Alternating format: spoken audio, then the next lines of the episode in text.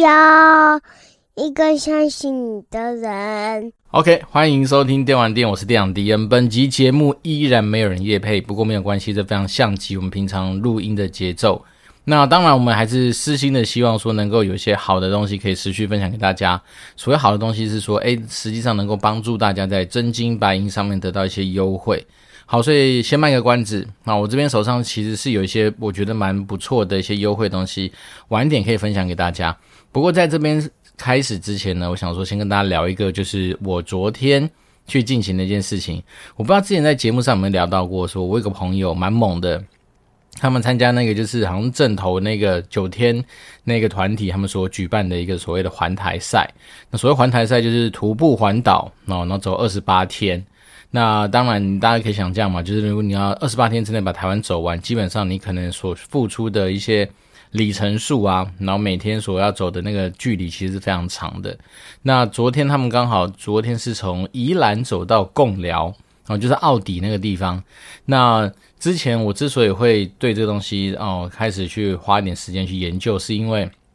我们家的老板，也就是我自己的朋友啦，他也那时候就是希望说，我们能去够帮这个朋友，就是算是也不能说站台，就是完全是一个。加油打气鼓励，然后彼此留下一些很特别回忆，这样子的一个活动。所以在某一天吧，应该上周还是上上周某一天，他就跟我讲说：“诶，我们要来去完成这件事情。”那这东西说来也奇妙，算是我第一次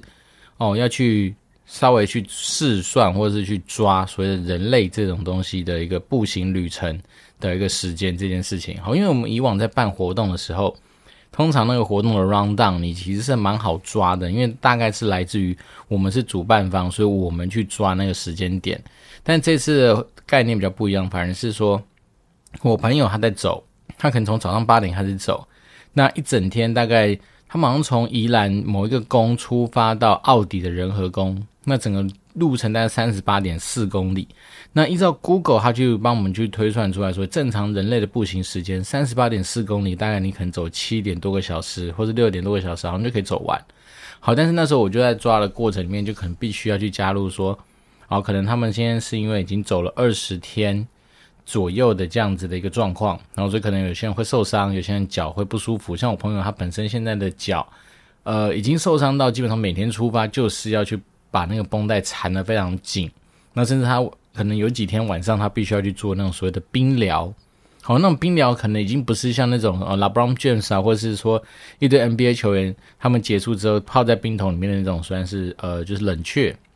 但那个冰疗好像据说是因为呃脚已经非常痛了嘛，所以他必须要用冰这样子的东西来去刺激那个痛的地方，然后等于用更痛的感觉去盖过它，所以有点类似那种以痛治痛的感觉。那他这样子。经过这几天的这样子的治疗之后，那时候还是去抓说，那他以这样的状态，他们的步行时间大概是怎么样的去算？好，那当然那时候老板给我一个特别的任务是说，我们不只是要到终点去等他，那我们还是希望能够陪他走上一段路。那那时候大概就是可能是天马行空来一个，就是说那我们就陪他走个五公里。好，所以在这样的限制条件之下，我们就试着要去说，好，我们依照他的步行时间，然后包括说我们这边这几个朋友。会陆陆续续的抵达那个地方，那我们怎么样去做这样子的一个行程上面的规划？所以那时候我想了半天，我发现说，诶，这个活动在一开始的时候，很多人都会想象是说，如果我们要去陪他走，哦，我们可不可以就从他的哪里开始出发，那我们去追他，然后追到他之后开始走。反正是那时候我想比较不一样，我是想说，那我们其实是不是应该在终点站汇合，然后反而是由终点去回推我们所想要走的距离，然后利用这样方式来去估，我们可能可以在那边等待他的会面点。那我是用这样方式去去估算这样整个一个行程，那也算是蛮幸运的哈，因为昨天一整天在那个我们走的过程里面，其实没有太大的阳光，好，因为我朋友他们前阵子在那个走什么南部啊，比如说到屏东，然后走台东花莲那个地方，其实基本上都是艳阳高照，好，所以变成对我们来讲，那个其实是很恐怖的一件事情。那本来我们昨天也很怕说，哇，会不会，毕竟走滨海公路嘛，那会不会很热啊，很晒啊？就还好。昨天在贡寮那个地方，基本上是一个没有太多呃太阳直射的一个状况，因为有算是有云层，可是又没下雨，所以就处在一个相对来说你连防晒油都不用擦的一个状况，就可以把它走完。那当然我们走路，我觉得不得不说，Google 的那个呃，算是徒步抓的那个时间还蛮准的，因为我们当时就从所谓的福隆游客中心一路走到那个奥迪的仁和宫，那好像那个 Google 上面显示是大概五点多公里吧，然后大概就是一个小时多少，好像五分钟还是十分钟可以走完，所以我们真的大概就是那个时间点走到我们指定的地方。那整个过程里面，当然你就是跟我们朋友就是有去闲聊说，他已经走了二十天哦。当然，他人已经变成这个人干了，也不是人干，就是变成一个木炭状的一个样子，就是非常黑。哦，然后他居然是可以什么嘴唇也被晒伤，所以你可以想见那种太阳的威力，其实在我们平常能够闪的时候就闪掉的那种概念的话，是很难体会到的。那当然他自己是说，整个过程里面其实他真的就是意志力的考验啊，因为你说身体这种东西，他之前也是有练嘛，比如每天可能跑个一个小时去练他的基础体能，但是他说其实这种练完之后。蛮多时候还是那种所谓的路程上面的大魔王的一些考验哦，比如说有时候你一整天要走个四十个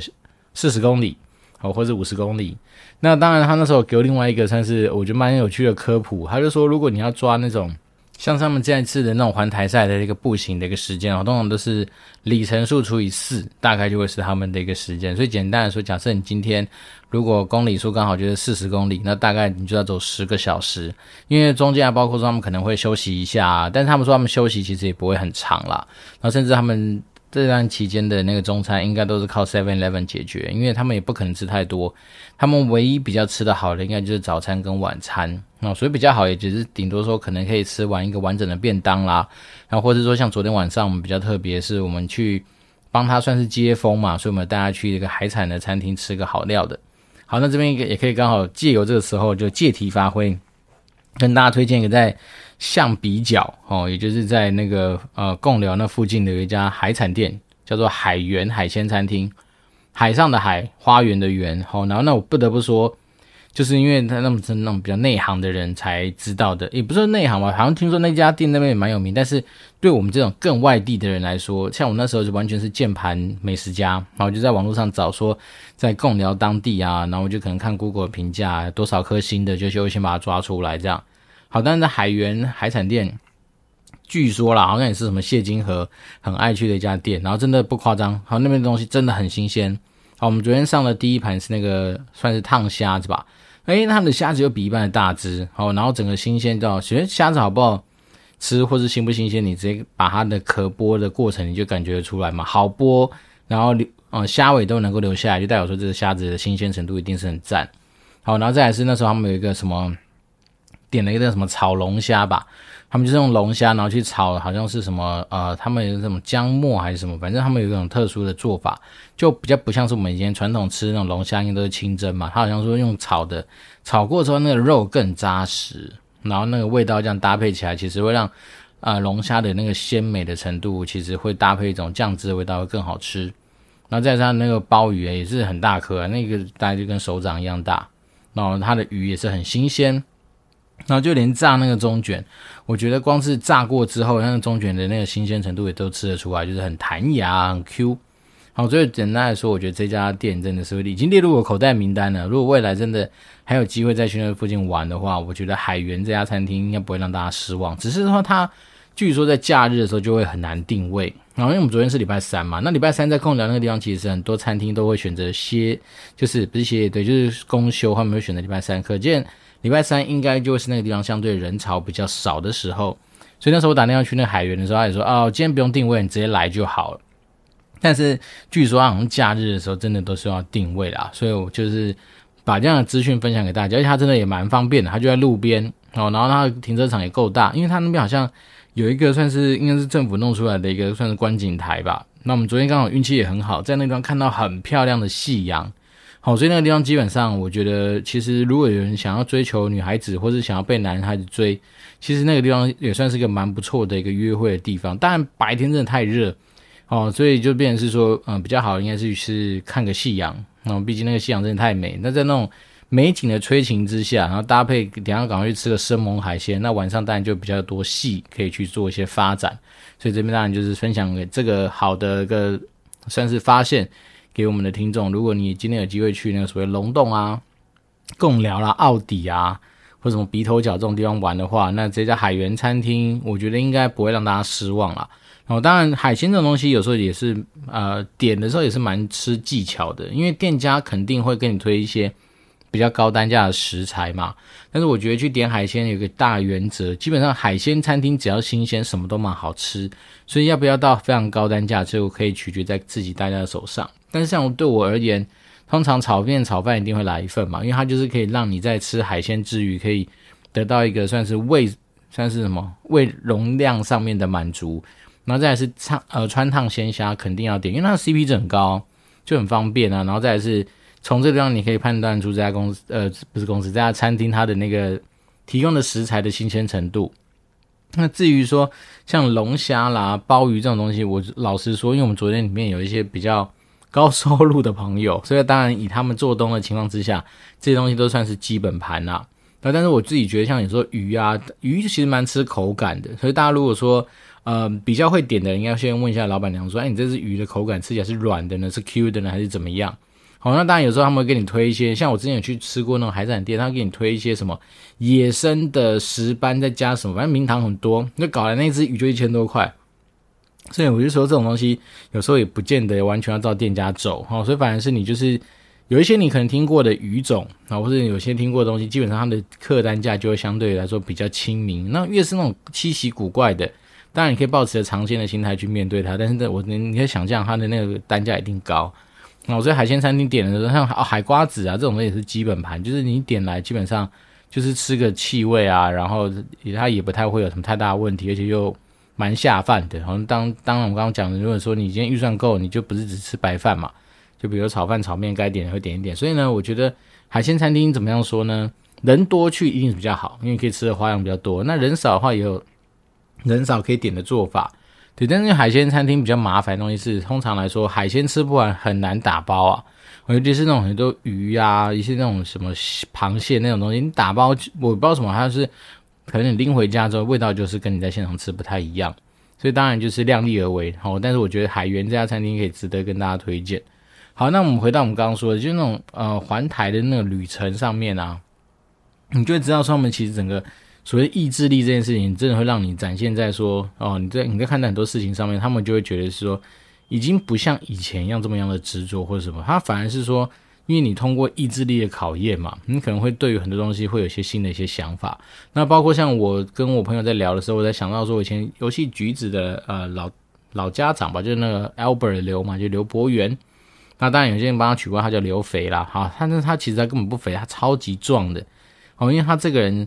每年骑脚踏车环台好像已经是家常便饭，然后他好像是呃北极南极都去过嘛，然后也拍纪录片，然后他也曾经就是真的是徒步哦，就是用走的，然后环台好像也是二十八天。那我记得那时候他在他的分享里面，他就提到说，其实他走到一半的时候，他反而发现他的髋关节还哪里就已经很不舒服，所以他也算是后面算是用意志力去把他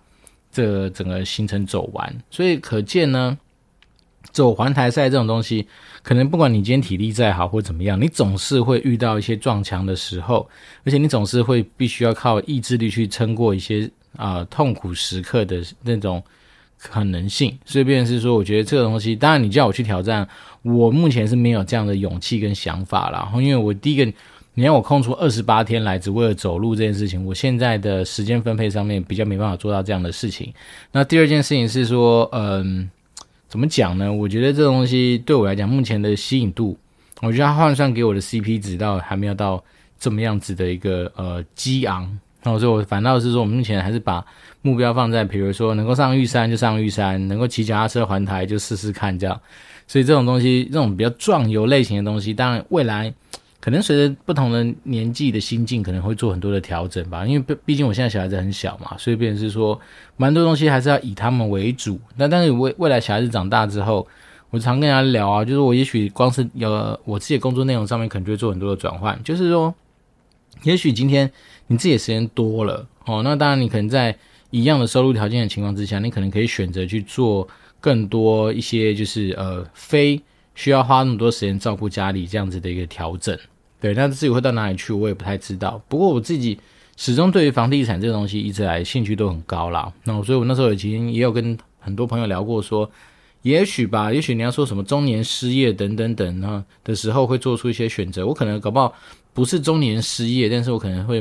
因为对于房地产这本身就是有兴趣嘛，然后再来是我始终觉得像房地产这种物件的这种东西，它都是一个非常能够靠着你可能提供很多客观理性面的数据啦，理性面的一些资讯，加上感性面的一些故事的一些铺陈等等等，它可能会让你今天这个物件。的价值，然后可能可以多个几十万甚至几百万都有可能，因为毕竟你在最后说服的始终是那个人嘛。那我觉得它就是一个像是在呃跑业务的过程，只是说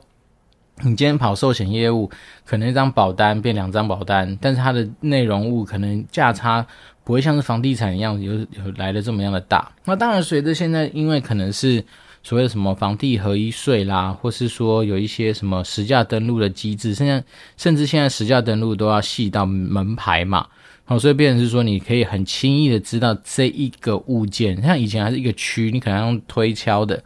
现在你甚至可以直接查到这个物件当时候的成交状况是怎样，对啊，所以变成是说，我觉得当在怎么讲，有时候资讯越是透明的情况之下，那。你可能会减少掉说哦，可能有些人去操弄所谓的什么资讯不对称这样子的一个空间，但是换个角度想，也也可以顺势而为嘛。所谓顺势而为，就是说，你今天既然知道了实价登录给你的这些客观的条件，那当然你就可以从这些客观的条件上去做一些分析。反正我们常常说嘛，有时候你在做数据分析的时候，数据摆在那边，它其实，嗯、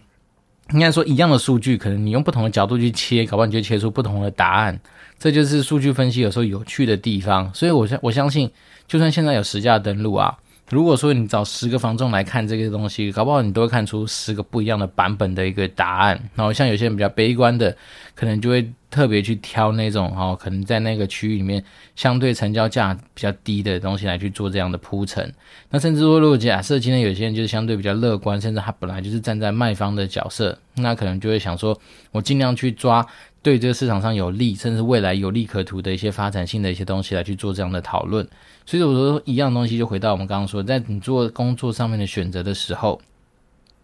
其实很多时候你往往得到的东西都是类似的。好，但是你因为你的不同面向的切割跟解解读，你可能就得到很多不一样的答案。好，我们就回到我们刚刚说的，就是我以那时候帮忙我家老板，还有帮我朋友去规划这个所谓的垦丁接风的这个行程来来作为例子好了。就是说，你要一样是你想要达成一个陪着人家走，然后走到终点这样子的一个事情，你在规划的过程里面，当然你可以是说，好，我从后面就开始追他，追到他之后，然后我再跟着他去走。那这东西当然，你好处是说，你只要负责管理他的起始点到你可能掌握的距离面，然后反正你只要追到他，你就开始下车跟他走。这是一种相对来说好像比较直觉、比较直观的一种做法。那像我这种是从终点再往回推，我一个会面点的一个做法，就代表说我尽量还是能够把一些掌控权放在我自己手上。为什么呢？因为有时候说真的，你要去追他们，你可能就在这个。找寻他们的过程之中，哈，你无形之中可能要浪费比较多的里程，甚至会浪费比较多的时间。然后再来是说，因为你是去配合一个主体在那边跑动，所以你可能不不得不说，好，你到了那个地方，你可能就是要开始接上他们的行程往下走。但如果我说我今天先规划是一个，你先到终点，你可能可以先做一个环境上面的熟悉，你可以把一些相关的物资各方面东西在那边做一个盘点，然后大家汇合之后。再到会面点，所以我就用这样的几个切割点的方式，就让我们这个算是计划上面增加一些我可以控的部分。因为说真的，当时接到这个任务的时候，对我来讲，我觉得好多东西都是不可控的。哦，所谓如果说我今天只是很直观的想说，我就是要去追他们，追到他们之后开始跟他们走，那变成说你这中间的变数基本上都没有办法掌握在你手上。好，那当然像对我来讲，我只要知道说。我到终点的时间，终点到会面点的时间，这东西我只要能够掌握出来，然后再搭配我们可能哦各个朋友他们不同的出发的行程，那我就可以稍微抓了一个一个大家比较合适的一个集合点的时间等等等啊，去把这东西给串起来。那这东西就是在你在做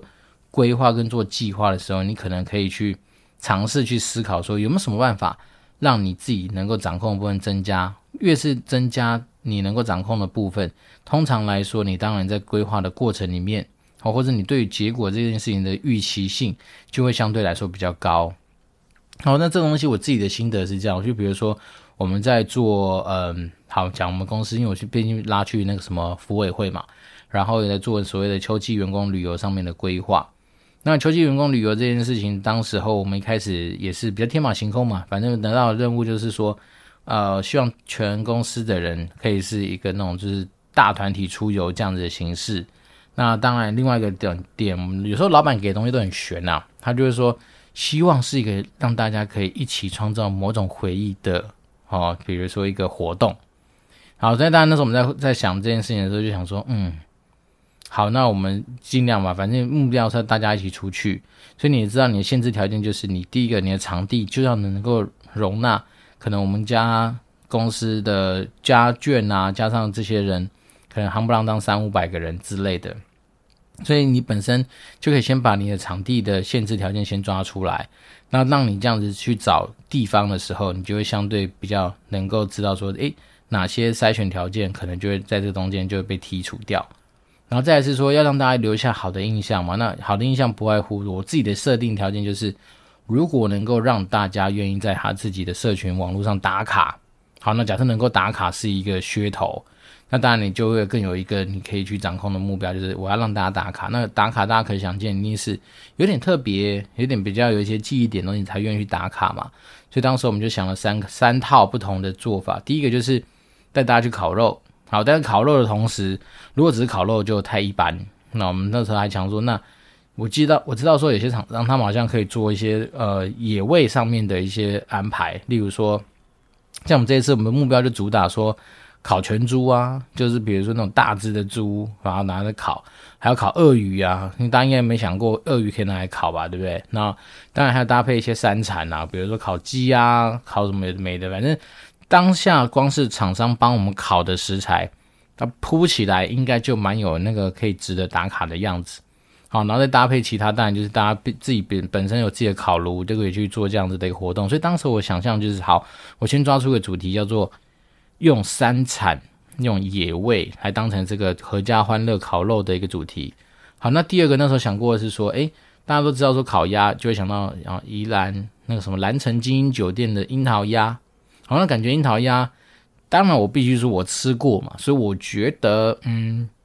你问我的话，我觉得在台北市有很多更好的一些烤鸭的选择，反而不是那个呃樱桃鸭。但是对很多人没吃过的人，会觉得说，还是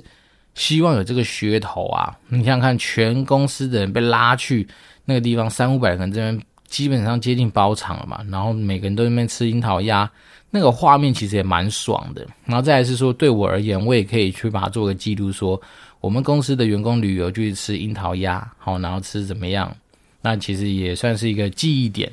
好，那第三个当然就是想说找那种所谓的无菜单料理嘛。那无菜单料理当然就是就更多一些神秘的元素在里面了。那当然，当然知道，其实那种无菜单料理很会搞的就是那种摆盘啊，那有时候会把一些那种就是。明明很简单的东西，弄得好像很漂亮啊，很值得打卡跟拍照啊。所以当时就用这样三条路来去跟同事做一些讨论，然后跟我们福委会去做一些选择。那当然我自己那时候心里面大概抓，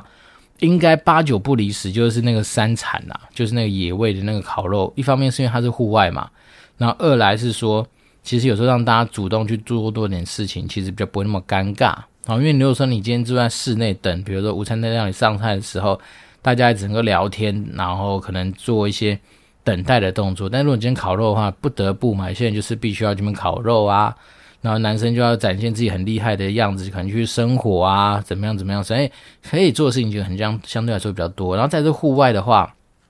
可能搭配一些音响设备的一些安排啊，一些歌曲放一放，可能现场的呃活络程度哈、哦，可能会比你单纯在室内的那种冷静感，可能会有比较不一样的一些想法。好，所以那时候我们其实你看，我们就是到现在在工作上面，其实有时候真的你很难去预估说你会遇到什么样的任务。对，那这对我来讲，嗯，我觉得有时候身为一个人，你要说啊高级打工仔，就我自己认定我自己是高级打工仔这件事情的时候，我就告诉自己说，其实很多时候我们不要去挑工作，然后反而是我们想办法把每一个接触到的东西，看你自己的能力到哪里去，能够把它做到。你自己能够呃对得起他，那我觉得这件事情它就会让你无形之中累积很多你属于你自己的战功。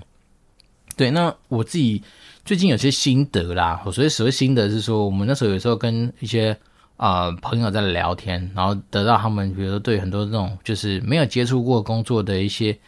呃一开始的态度，你就会发现说，其实并不是每个人都那么正向啊，因为毕竟有某些朋友，他们就是可能对于哦他自己防守范围内的工作，应该都可以做得很好哦，基本上把我觉得应该都是那种所谓的。精英或是佼佼者，可是他们有时候对于那种，比如公司临时交办，或是说有时候突如其来的一些想法，好像我们这种突然被丢去福委会，然后就告诉你说你要去弄一个活动，或者你突然就是被弄说要去安排一个可能你以前都没接触过的活动，那我们自己的心态就是尽量保持一个开放吧。那所保持开放的过程，就是在于说我始终觉得每一个东西都是学习啊。然后因为如果说我今天没有机会去。筹划这一个，比如说什么去呃接风的这个活动的话，我根本没有机会去认识到说，原来台湾有一个所谓的环台赛这么样酷的玩意，然后也没有机会去跟他们主办单位接触嘛。因为那时候我真的是呃得到资讯少之又少，我只知道说他从哪一个点要走到哪一个点，然后然后走多少公里，但是对于那种什么详细的路线啊。哦，是包括他们中间的一些，他们自己，比如说这个选手会遇到什么样子的一些补给的安排，是一算什么？不是一窍不通，就是完全没有办法知道它的内容是什么。所以那时候我居然就是，嗯，我也感谢脸书啦。其实他们现在那种官方的那种粉丝团，或是官方的一些活动页面，都可以直接私讯。那我觉得这件事情就帮助我，其实在做这个规划上面的时候，就减少很多的一些呃冤枉路。好，所以那时候大家就是用这样的心情去完成这个，算是我觉得你要讲说很小嘛，它确实也很小，因为它不外乎就是一个下午的行程。可是你要说它很大吗？对我来讲，我觉得算是一个蛮有趣的一个战功。为什么？因为对啊，我今天是帮我们家老板去规划这样的行程。那我们家老板本身也就是一个德高望重的一个算是很高位阶的人嘛。那再来是说会参加这个行程里面，其实也好几个都是老板本身，他们都是老板的角色。不外乎总经理啦，什么创办人啊，有些就是老板娘啊，或者有些自己本身是建设公司的啊、头儿啊之类这样子。所以等于说，我们身为一个打工仔，我们就是尽量说，如果能够在自己的防守范围里面，然后基本上我们老板也允许我们上班的时候，利用上班时间来做这些事情嘛。那当然，我就可以把我自己的一些平常在工作上面累积下来的一些想法，或者累积下来的一些技巧跟经验，就用这种东西上面。所以变成说，我觉得有时候啊，身为一个打工仔，就像我们自己，因为我毕竟本身还没有办法当老板嘛，然后再来是我们还是帮人家服务，所以有时候但求就是你自己交出去的每个东西，你要能够对得起自己。那再来是利用对得起自己的过程里面，还是要让大家知道说你对这件事情的投入上面的价值性啊。因为对我自己而言，我就会想说，有些东西有时候在办的过程里面，就想说，诶，是不是第一个？我们那时候以前跟大家讲到腻了嘛，就是凡事有所本嘛。好，所以有所本愿这个地方，就是说，你今天为什么会规划这一个会面点？为为什么要在芙蓉游客中心？对，为什么是不往前拉到什么芙蓉火车站啊，或者往后拉到一些什么他们的什么龙洞或哪里？反正你一定会有个点嘛。那那时候我的想法就是说，因为老板说想走他一段路，哈，可能四五公里，他没有讲得很明白，但是那时候大家就说，好，可以四五公里，因为差不多一个小时时间。然后在这芙蓉游客中心，就算我今天早到这边等，诶，他那边其实有咖啡厅。那我们其实可以当老板在里面，比如说吹冷气、喝咖啡，等他们来，也比你说你今天如果不小心安排是一个呃随随便便的一个路边，然后那大家就很尴尬啊。为什么？因为热嘛，然后再在路边没事做嘛，所以变说，当然你可以安排一个相对比较有软性空间的地方，会是那时候我的安排。所以那时候，其实当你有这样的想法跟。有这种设身处地的一些思呃思维出现的时候，你当然你能够挑选的点就很单纯嘛，反正一定是室内有冷气，然后再是又比较好定位的等等等。那当然，芙蓉游客中心看起来怎么样都很完美啊，因为它大概就离终点五公里，然后再来是整个环境就很符合我的期待。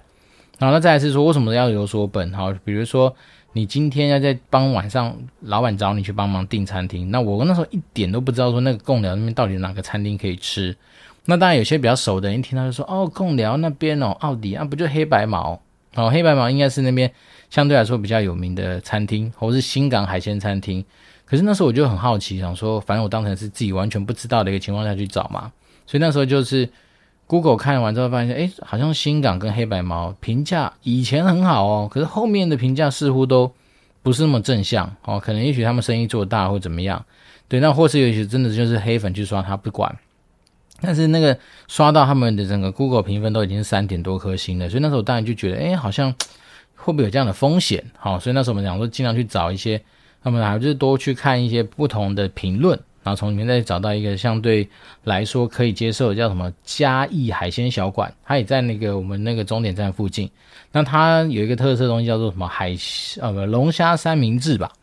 对，那时候我就跟我老板讲说。就算我们到时候海海鲜走中规中矩，好，就是没有非常新鲜，但也没有不新鲜，那至少光是那个龙虾三明治，好，可能就会让大家有点记忆点。对，但只是说，当然最后我们没去那边啦，因为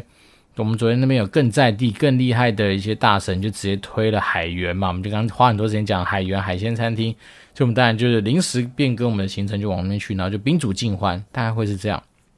所以我一直以来在规划很多事情的时候。其实用的技巧不外乎都是有所本，那所以有所本是说，并不是我觉得怎么样比较好，而是我今天去找到一些相对客观的一些资讯，来去说服我们家的老板，或是说来去跟其他我们的团队的成员去做一些沟通。因为有时候这样子啊，我觉得人这种东西蛮有趣的。如果你今天